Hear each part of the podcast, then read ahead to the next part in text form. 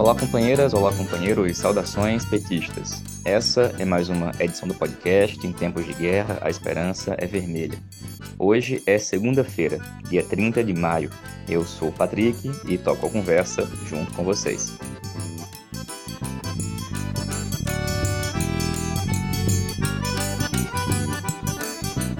No episódio de hoje, a gente escuta o companheiro Dudu, do PT e da CUT de Sergipe, que fala para a gente sobre as mobilizações e os protestos que estão ocorrendo lá em Sergipe por conta do assassinato de Genivaldo, feito pela Polícia Rodoviária Federal na última semana. Ouvimos também José Burato, companheiro que é mestre em gestão pública e organizações públicas, ex-sargento da PM de São Paulo, que fala para a gente sobre o tema da violência policial em tempos de governo Bolsonaro. Rayane Andrade, do PT do Rio Grande do Norte, fala sobre o encontro de tática do PT Potiguar. E ouvimos ainda Daniel Valença, que trata da eleição em primeiro turno na Colômbia.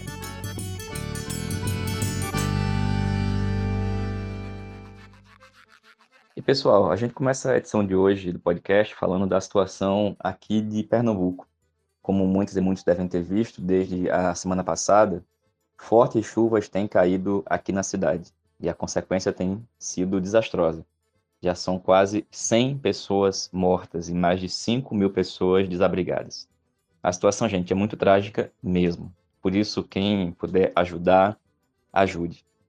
A CUT, o PT, o MST, diversos movimentos sociais e populares estão realizando importantes campanhas de solidariedade Basta entrar nas redes, ver as melhores formas, a entidade que você quiser ajudar, porque nesse momento, 5 mil pessoas são aquelas que são e estão contabilizadas, mas as chuvas continuam caindo e, infelizmente, a política, tanto da prefeitura quanto do governo do estado, se mostraram absolutamente insuficientes e, em muitos casos, erradas.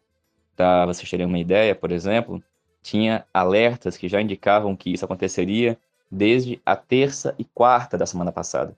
Mas apenas na sexta-feira, depois que a ANPAC, que é a agência estadual, colocou a previsão para o nível vermelho, foi que as primeiras medidas foram tomadas. E aí já era tarde demais. Não houve a ação de um plano de contingenciamento eficaz, e a consequência é essa.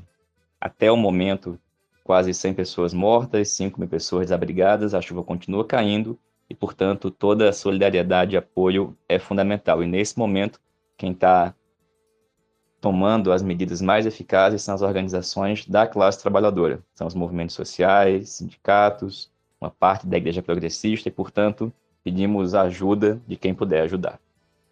E dito isso, a gente vai escutar agora o professor Dudu, um companheiro lá de Sergipe, militante do PT, da CUT, e que está como pré-candidato a deputado estadual e fala para a gente sobre as mobilizações e a resistência que está acontecendo desde a semana passada, quando a Polícia Rodoviária Federal assassinou, dentro de um camburão que foi transformado em câmara de gás, o trabalhador negro Genivaldo. Para falar sobre esse assunto, a gente escuta agora o companheiro Dudu. Olá, meu caro Patrick, aqui é o professor Dudu, dirigente da CUT e do Sintese, o Sindicato da Educação aqui do Estado de Sergipe.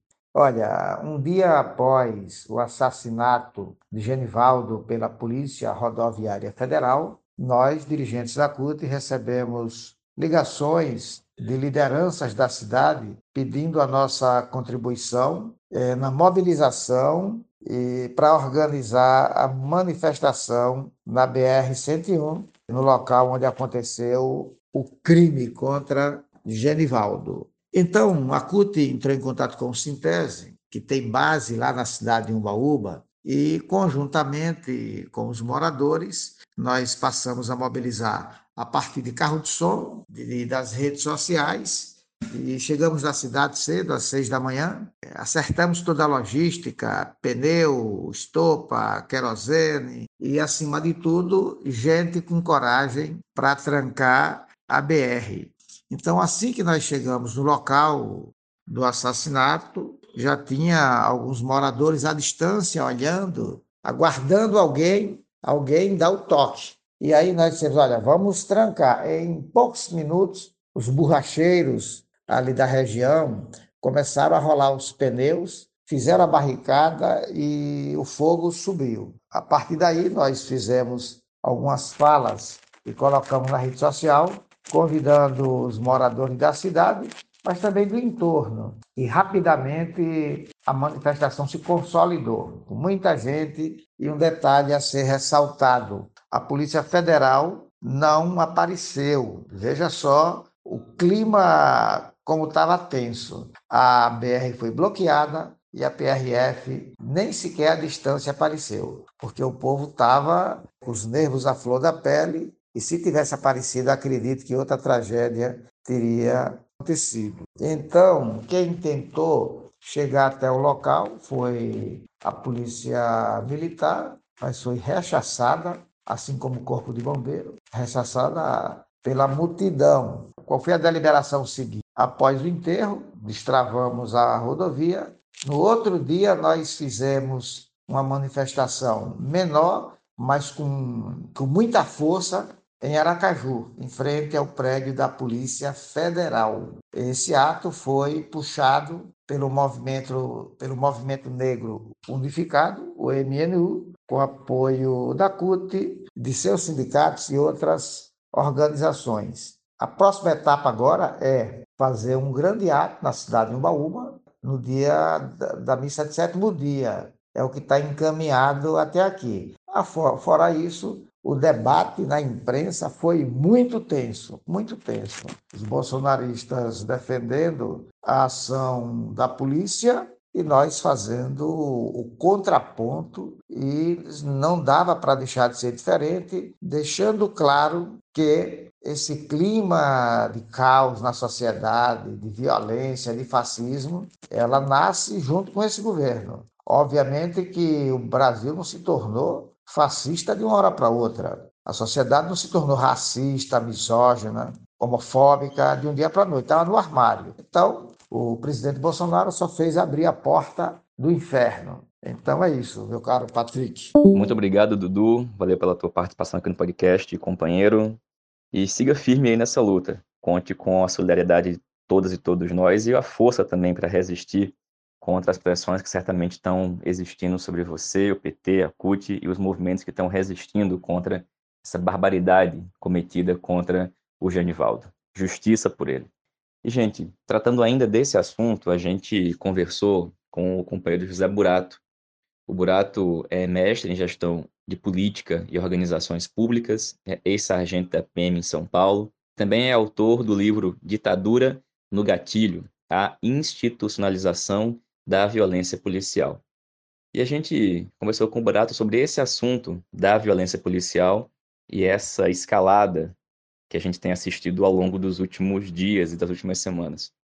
Burato, na tua opinião, companheiro, essa escalada da violência policial, ela tem relação com o ambiente político e social construído pelo bolsonarismo? Se sim, qual a dimensão disso no sistema policial? Boa noite, meu caro Patrick Campos. É uma satisfação falar com você. Boa noite também a todos e todas que nos acompanham neste podcast. Em tempos de guerra, a esperança é vermelha. É, sim, Patrick, fica evidente que há uma escalada da violência policial em relação ao ambiente político e social que ora vivemos. Isso por conta do discurso de ódio e preconceitos que chamamos de bolsonarismo. Mas antes de tudo, é importante salientarmos que esse termo bolsonarismo representa, na verdade, uma maneira de ver o mundo, não é? é Trata-se de uma ideologia que determina o modus operandi para muitos policiais, não para todos, evidentemente, mas não é uma maneira de ver o mundo que se restringe apenas a parte desses policiais. É também de parte da população brasileira, isso é grave. Como sabemos e temos visto pelas manifestações no Brasil nos últimos tempos, não é? isso comprova essa identificação popular e de parte das polícias, né, ou dos policiais, em relação a essa ideologia partir aí do discurso de ódio. Ela já existia, né? essa forma de pensar ela já existia. O Bolsonaro apenas discursou nesse sentido, se aproveitou é, desta linha de pensamento, é? e assim fazendo, ele trouxe para o seu lado os seus afins. Como ele tem esse público fiel, ele também tem que ser fiel a esse público, é? com um discurso autoritário e simpático aos sentimentos desse tipo de gente. Então, quando o Bolsonaro foi eleito e assume, mantendo tal discurso e postura, passa para a população, e especialmente para os policiais identificados com o autoritarismo e a violência, uma sensação de liberação diante do Estado democrático de direito, ou seja, a sensação de que tudo podem, de que estão acima da lei. Mas estar acima da lei ou fora dela não importa, porque, segundo essas crenças, é, eles estão de acordo com o que é realmente certo, estão do lado do bem. Então, o que podemos entender que o bem é para eles aquilo que eles entendem como tal, conforme essa ideologia herdada especialmente da ditadura militar iniciada em 64. Bolsonaro ele é responsável por todos os abusos e crimes de violência cometidos por esses policiais que foram motivados por seu discurso de ódio. Lógico, não é de todo crime e violência, porque há outros motivadores também, mas é, especialmente por esses que foram motivados por seu discurso de ódio. Na campanha eleitoral que o elegeu, ele, assim como outros e outras candidatas ao legislativo, por exemplo, e alguns candidatos até a governos estaduais, abusou do direito ao discurso de ódio. Nós podemos nos lembrar aí de muitos episódios. Em São Paulo, por exemplo, eu me recordo do candidato Dória que enalteceu uma ação policial com várias pessoas mortas. Isso foi amplamente usado nessas campanhas eleitorais e ainda é usado até hoje. Esse discurso na manutenção desse público que nós falamos, que é um público fiel, é um público específico e fiel. Então, essa propagação ideológica, partindo do mais alto chefe de Estado do país, e que traz a sensação de que o modus operandi típico da ditadura militar está, assim, de certa forma, autorizado, ou pelo menos apoiado, faz com que ocorrências bárbaras envolvendo policiais aumente consideravelmente. Lógico, porque aqueles e aquelas que se continham anteriormente já não o fazem mais. A dimensão disso no sistema policial é alarmante. Podemos ver pelas notícias quase que diárias sobre fatos lamentáveis né, envolvendo os profissionais de segurança pública, até com policiais rodoviários federais, que até então era raro de se ver. Quando temos muitos policiais apoiando o governo Bolsonaro, vou dizer isso para encerrar a pergunta, é, temos a dimensão do quanto esse discurso bolsonarista agrada algumas pessoas. Podemos ter a ideia da forma que eles veem o mundo a partir deste apoio. Isso é grave porque a democracia depende, em certa medida, dos policiais especialmente na confiança que a população tem em suas polícias. Então, a dimensão disto é, é muito grave, é alarmante. Patrick, amigos e amigas do podcast. Burato, diante de situações como essa de Sergipe, que a gente ouviu aqui no começo do podcast, pelo Dudu, onde policiais executam à luz do dia e sobre câmeras um cidadão, qual a capacidade de reação que se existe? E efetivamente, o que, que se pode fazer em situações como essa? Bom, Patrick, falar sobre a capacidade de reação popular, aquilo que o cidadão pode fazer, é muito importante, sem dúvida nenhuma. Mas requer, claro, orientação séria à população, requer um programa voltado para essa orientação. A população deve ser orientada quanto a isso, a como agir eh, diante de casos como este. Neste caso aí de Sergipe, por exemplo, havia um crime sendo praticado por policiais, é? havia uma tortura em andamento na frente de todo mundo, na frente do, de populares. No vídeo que circula nas redes sociais, nós podemos notar algumas pessoas indignadas, preocupadas com a vida do torturado, e nos perguntamos o porquê ninguém fez nada pela vítima. Ora, não fizeram nada ou porque tiveram medo de intervir, ou porque não sabiam se poderiam intervir, não sabiam o que fazer. Afinal, era a polícia agindo. Então, amigos e amigas, apenas um exemplo eu vou dar aqui, um exemplo para a discussão, para o debate. O Código de Processo Penal, no seu artigo 301, ele autoriza qualquer pessoa do povo a prender em flagrante delito. Segundo esse artigo, que diz o seguinte: qualquer do povo poderá, qualquer do povo poderá, e as autoridades policiais e seus agentes deverão prender quem quer que seja, vou repetir, quem quer que seja encontrado em flagrante delito. Então vamos lá. A tortura é um delito? Sim. Estava sendo realizado na frente de todos? Sim. Era uma situação de flagrante? Sim. Então, naquela situação, qualquer pessoa ali presente poderia ter dado voz de prisão a esses policiais. Mas devemos considerar também a correlação de forças, não é, amigos e amigas? Isso é importante também. Nós estamos falando aqui de uma forma simples, do que poderia ser feito. Eu não estou dizendo que a população deve agir dessa forma em qualquer situação. Deve agir quando tiver segurança e a quantidade de pessoas para isso é fundamental. Então, eh, já estava sendo filmada a ação policial ali. Isso é importante porque ajuda na investigação dos fatos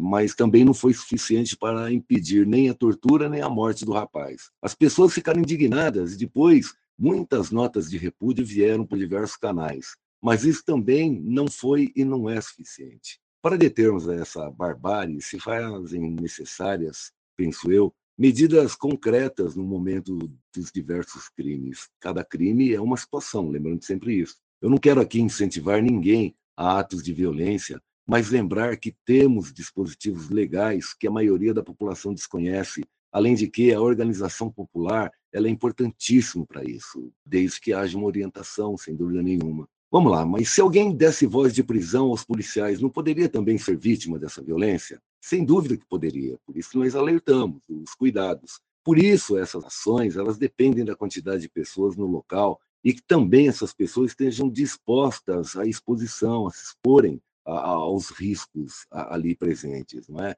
Então, se alguém, por exemplo, ligasse para a polícia logo quando iniciou a tortura, dizendo da gravidade da situação, seria uma outra forma. Envolver outros agentes policiais na situação poderia ajudar muito, porque eles poderiam ter impedido a consumação do crime. E mesmo que agissem com corporativismo, havia as imagens para apuração dos fatos posteriormente. Então, em resumo, nós precisamos de um programa, Patrick, amigos e amigas. Nós precisamos de um programa para orientação popular, principalmente para a população periférica, que é a maior vítima da violência policial. Esse programa precisa ser discutido considerando todos os prós e contras, claro, baseado na legalidade, na organização, na capacidade de organização dos coletivos, imaginando diversas situações, avaliando todas as possibilidades, porque, como te disse, a indignação, a nota de repúdio e as filmagens não são suficientes.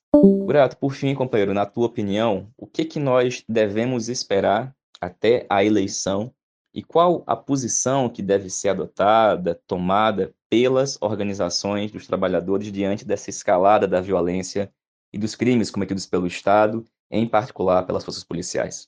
Olha, Patrick, eu acredito que a tendência é que se agrave o quadro de violência, tanto policial quanto aquelas praticadas pelos simpatizantes dessa ideologia bolsonarista. Né? Os ânimos vão se acirrar, com certeza principalmente na medida em que o Lula for confirmando seu favoritismo através das pesquisas, como já vem ocorrendo. O bolsonarismo, que não tem programa que inclua a classe trabalhadora, provavelmente vai acentuar os seus princípios ideológicos em seu discurso, ou seja, o ódio, o preconceito e o estímulo indireto à violência. Digo isso porque o Bolsonaro não manda por isso torturar ninguém, mas em seu discurso defende a tortura praticada na ditadura. Então essa relação entre o ídolo e o idólatra determina muita coisa, de tal forma que não é preciso o ídolo mandar fazer coisa alguma, basta defender este ou aquele método. E isto, em determinadas situações, é o suficiente para desencadear, então, as violências conforme vemos. Me parece, Patrick, que o bolsonarismo já está se preparando para um quadro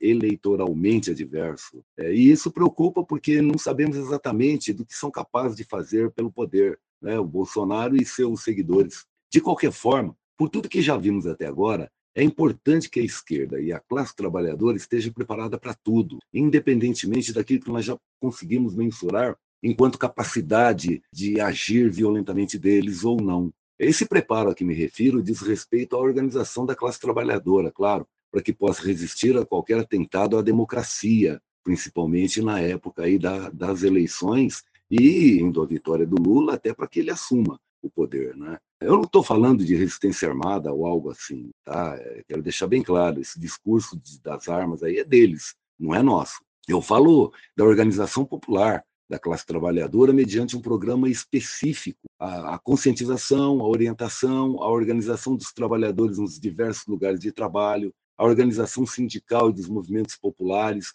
é, por meio, repito, de um programa amplamente discutido com todas as forças democráticas e progressistas. Nós temos que ter um programa, nós temos que ter uma linha de conduta e de ação que una a esquerda, na sua maioria, pelo menos. Claro que há muito mais a se falar, não é? Eu vou encerrando aqui a questão. Há muito mais a se falar, Patrick, amigos e amigas. Esse tema ele pede tempo e detalhamento que não é possível expor aqui nesse podcast. Mas resumo tudo nas seguintes palavras: orientação e programa para a defesa popular. Na minha opinião, tudo se resume a isso: orientação ao povo, programa para a defesa popular. Obrigado, Patrick, amigos e amigas, e até a próxima. Valeu, Burato. Obrigado, companheiro, pela tua participação aqui no podcast. Já fica o convite para voltar a falar conosco mais vezes.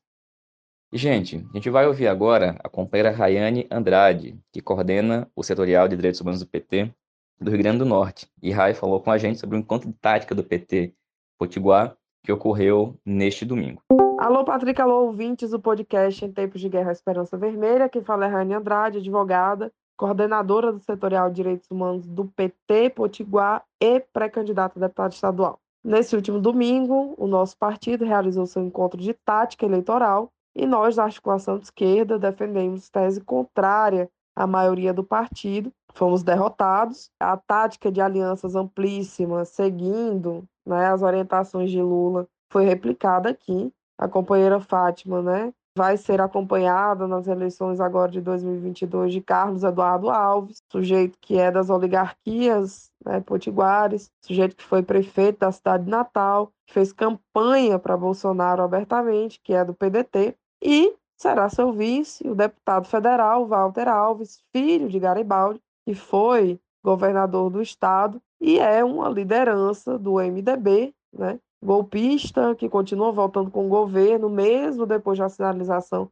de sua pré-candidatura a vice, numa leitura de que é necessário ampliar o nosso arco de alianças para derrotar o fascismo, muito aproximado da linha de articulação que é feita nacionalmente. Nós fizemos a defesa da nossa tese contrária, incidimos para que as votações acontecessem de maneira separada. Então, a gente teve né, a condição política de defender o legado do governo do PT, né, liderado pela companheira Fátima Bezerra. Defendemos né, a necessidade de manutenção da nossa vice com uma pessoa confiável. Né, defendemos a manutenção do Senado igualmente, né, não abrir mão dessa vaga petista e fizemos um bom debate, né? Fizemos um bom combate. Algumas tendências seguiram esse nosso posicionamento, companheirada da EPS, né? Os companheiros da ADS votaram contra a indicação do vice, mas né, seguiram a majoritária na indicação do Senado. E isso né, colocou uma pressão muito forte sobre o resultado, a mídia repercutiu a nossa posição diferenciada, e isso ficou muito esclarecido, né, que o PT não está fechado com essa tática, que há divergência dentro do partido, que essa divergência é bastante relevante, né? Mas, fim do encontro de tática, vamos e seguiremos né, na disciplina revolucionária, seguiremos na unidade, na defesa da tática majoritária aprovada pelo partido, mas, obviamente, fizemos o nosso papel de tentar contribuir no debate de tática que agora segue para o debate da, da chapa proporcional, que precisa ainda ser fechada, tanto para federal quanto para estadual. E é nesse esforço que a gente, inclusive, está se colocando para contribuir, para puxar esse futuro governo Fátima, que nós defenderemos nas ruas, mais para a esquerda. Então, aqui no Rio Grande do Norte, a situação é esta. E saudar toda a companheirada da articulação de esquerda que fez defesa, notadamente a nossa dirigente nacional, Natália Sena, e o nosso dirigente estadual e vice-presidente do partido, Daniel Valente. Valeu, Rai. Obrigado pela tua presença, companheira. A Rai, gente, sempre bom lembrar, está como pré-candidata a deputada estadual pelo PT do Rio Grande do Norte. E vamos ouvir agora, também do RN, o companheiro Daniel Valença, vice-presidente do PT e professor lá da UFERSA, que fala para a gente sobre o resultado do primeiro turno das eleições colombianas.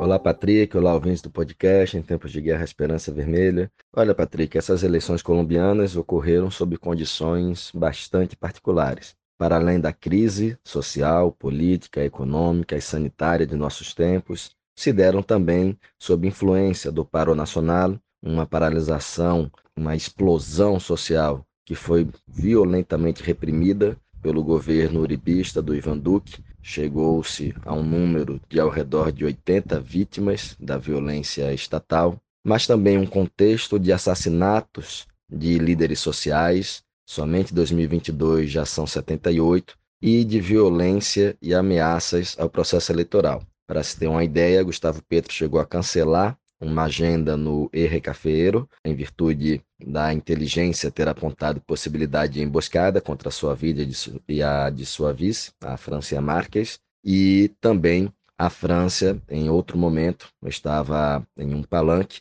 e foi retirada às pressas pelos seguranças após ter apontado um laser em direção à sua testa.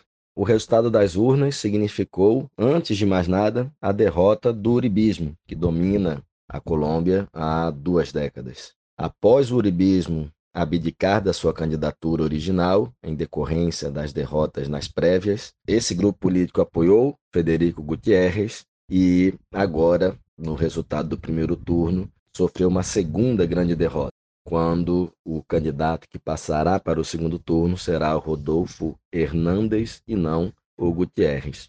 Gutierrez é empresário, milionário, ex-prefeito de Bucaramanga e tem 77 anos. Ele está sendo taxado de o Trump colombiano, inclusive certa vez disse ser admirador de Hitler, fato contra o qual se retratou, dizendo que estava tentando se referir a Albert Einstein e se confundiu. Mas o seu programa ele não se aproxima nem do de Trump, nem do de Bolsonaro, por exemplo. A defesa de pautas ambientais, de direitos humanos, por mais que tímida, por mais que é uma perspectiva de direita, mas quando nós lemos o programa que está sendo posto em debate, não vemos esta aproximação, pelo menos ao ponto de podermos adjetivá-lo. Me parece que mais correto é associar o seu triunfo à sua posição demagógica de negação da política, considerando que estamos em um cenário de crise profunda do uribismo e também dos partidos tradicionais da direita colombiana, um contexto que inclusive se aproxima da realidade brasileira. Então é um outsider, milionário de direita, que manejou bem as redes sociais, especialmente TikTok, mas que, a partir desta negação da política, encontrou aí um flanco para crescer e alcançar o segundo turno. Já o Gustavo Petro representa a possibilidade de, pela primeira vez na história, a Colômbia vir a ser governada pela esquerda. Ele é governista, foi guerrilheiro no movimento M19 na década de 80 e na de 90 após acordo de paz com o Estado, se incorporou à política institucional. Foi deputado, senador, se destacou como a principal liderança de oposição a Álvaro Uribe, foi candidato a presidente em 2010, ficou em terceiro lugar. Em 2018, ficou em segundo, sendo derrotado exatamente pelo Ivan Duque. E agora, junto com a França Marques, através do Pacto Histórico, defendem um programa de centro-esquerda com pautas na reforma agrária, taxação de grandes fortunas, defesa de direitos humanos, especialmente de mulheres, indígenas, negros, do meio ambiente e mudanças profundas nas forças repressivas colombianas e de seus vínculos com o paramilitarismo. O restabelecimento de relações com a Venezuela, um deslocamento da política externa, sair dessa posição de submissão ao imperialismo norte-americano para um lugar de soberania e priorização das relações Sul-Sul.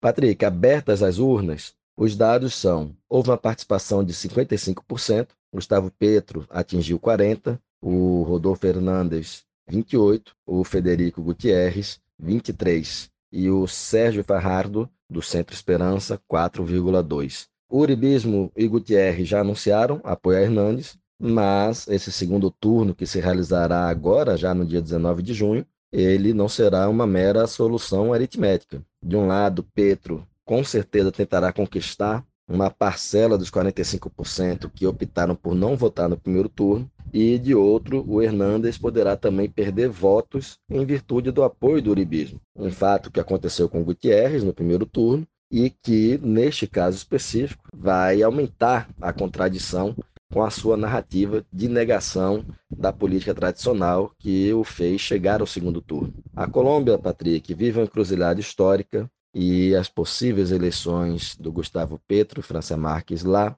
e a do Lula aqui, sem dúvida alguma, podem fazer com que a América Latina passe por um verdadeiro cavalo de pau. A conferir toda a nossa torcida para que bons ventos venham de lá. Um abraço. Valeu, Daniel. Obrigado, companheiro. E pessoal, essa foi mais uma edição do podcast Em Tempos de Guerra, a Esperança é Vermelha. Terminamos no dia de hoje reforçando os pedidos de apoio para quem puder ajudar por meio do PT, da CUT, do MST e demais organizações que estão realizando campanha de solidariedade aqui em Pernambuco. Toda ajuda nesse momento é muito importante. Sigamos firmes na luta. Saudações petistas. Fora Bolsonaro e Lula presidente.